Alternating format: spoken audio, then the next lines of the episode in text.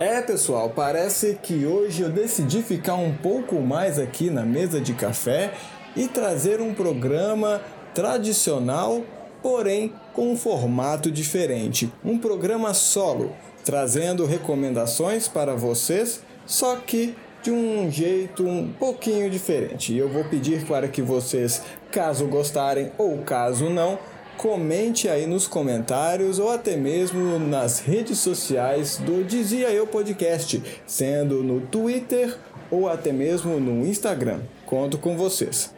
E para você que é ouvinte do programa, nós estamos trazendo uma novidade para você. Agora o Dizia Eu Podcast trará um programa novo a cada 15 dias. Exatamente, a cada duas semanas você terá um programa novo aqui no feed do Dizia Eu. Mas por que essa novidade? Por que essa mudança, né? Já que nós trazemos é, sugestões para vocês, ouvintes, seja de filme, de série, de jogo, de livro, de qualquer coisa, é, nós pensamos que é preciso de um tempo para vocês estarem consumindo essas obras, né? Então, por conta disso, acho que duas semaninhas ali é, é, tá de bom tamanho e também preciso do feedback de vocês caso seja muito tempo ou pouco tempo. Vocês que vão dizer pra gente e a gente vai se alinhando assim, tudo bem? Então peço a compreensão de todos e também a ajuda de todos para que esse projeto caminhe como nunca. Vamos nessa? Eu sou o Helmut Esser e esse é o Dizia Eu Podcast, o podcast feito de fã para fã.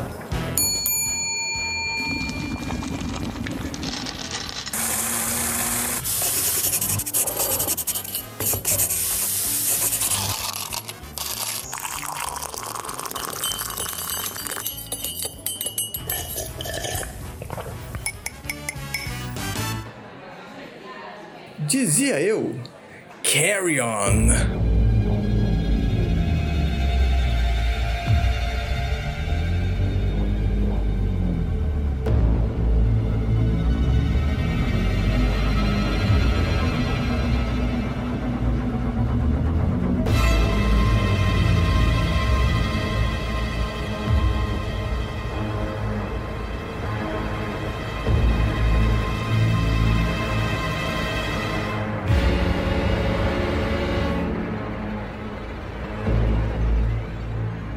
E hoje eu trago para vocês um jogo que está em todas as plataformas, chamado Carry On. O jogo de gênero principal de horror. Ah, Helmut, mas de novo um jogo de horror? Você só traz jogo de horror? É verdade. É, realmente, vocês têm um ponto. Mas este é diferente porque o subgênero dele é Reverse Horror, que quer dizer horror reverso. É mesmo, é? Porque neste jogo você assume o controle não do herói ou do mocinho, mas sim do vilão, da besta, da fera, do mal. Um mochila de criança. Desenvolvido pela Phobia Games Studios e lançado em 2020 para PlayStation, Xbox, PC, Mac, Nintendo Switch, até para Amazon Luna, Carrion traz um jogo divertido e tenso em seu pixel art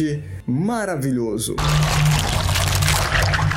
Neste jogo, você é uma criatura sem forma, uma ameba, uma gosma vermelha que acorda em um complexo de um complexo laboratorial, talvez do exército, e seu objetivo final é fugir de lá. Você não sabe como parou lá, você não sabe de nada. O jogo não te traz nenhuma conversa, nenhum arquivo, nenhuma fala dos personagens, até mesmo porque a criatura não tem boca. Somente através de gestos corporais dos inimigos você compreende a sua missão, o seu dever, que é fugir desse complexo.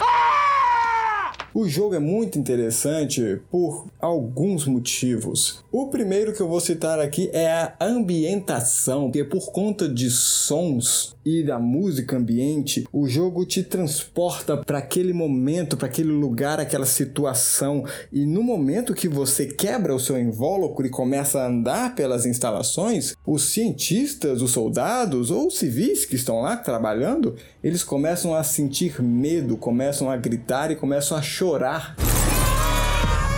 E você andando pelas tubulações ou mesmo pelas salas, você vai quebrando as portas, as grades e trazendo o horror para a vida daquelas pessoas. É recomendado jogar com fone de ouvido. Nice. Segundo ponto que eu gostei muito de Carrion.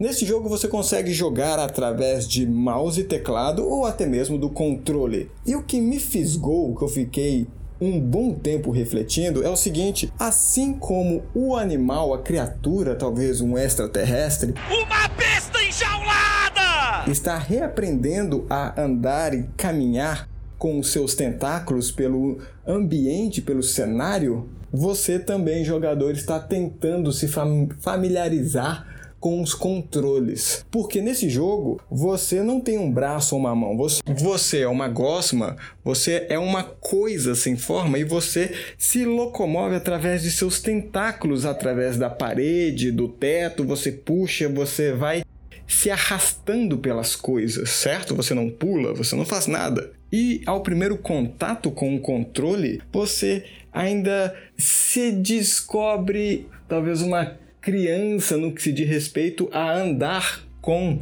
a criatura, porque assim como ela você não sabe andar.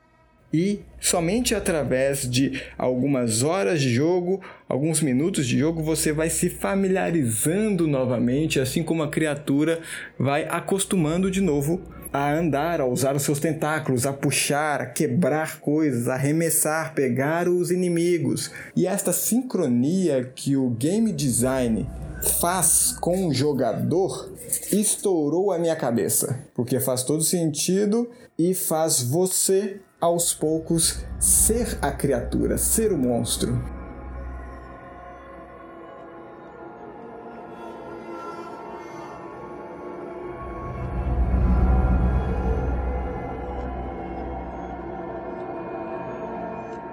Terceiro ponto que eu trago para esse jogo, para ele ser relevante e ainda recomendado, esse jogo me impressionou no nível de game design. Eu não sou um profissional em game design para identificar isso, mas eu fiquei, eu fiquei muito intrigado como os desenvolvedores conseguiram fazer realmente um labirinto de cenários, de portas, de acessos, de modo que não quebre o jogo e você consiga chegar ao objetivo final. Durante toda a sua trajetória, no meio dos cenários, você encontra com outros recipientes a qual você quebra e adquire novas habilidades, fazendo o jogo ter um pouquinho de Metroidvania, onde você só consegue acessar locais depois de conseguir um item ou uma habilidade. Isso acontece em Carrion, porque quando você consegue o item, por exemplo, da água, em que você consegue passar por uma fresta debaixo d'água, você lembra, ah, lá atrás tem um acesso que eu não passei